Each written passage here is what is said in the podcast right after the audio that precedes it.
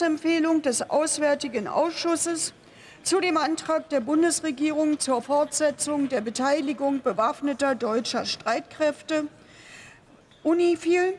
Der Ausschuss empfiehlt in seiner Beschlussempfehlung auf Drucksache 7391 den Antrag der Bundesregierung auf Drucksache 7074 anzunehmen.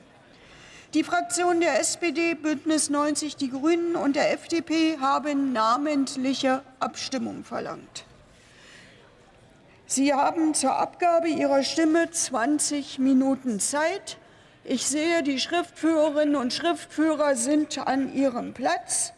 Ich eröffne die namentliche Abstimmung über die Beschlussempfehlung auf Drucksache 7391. Die Abstimmungsurnen werden um 17.50 Uhr geschlossen. Das bevorstehende Ende der namentlichen Abstimmung wird Ihnen rechtzeitig bekannt gegeben.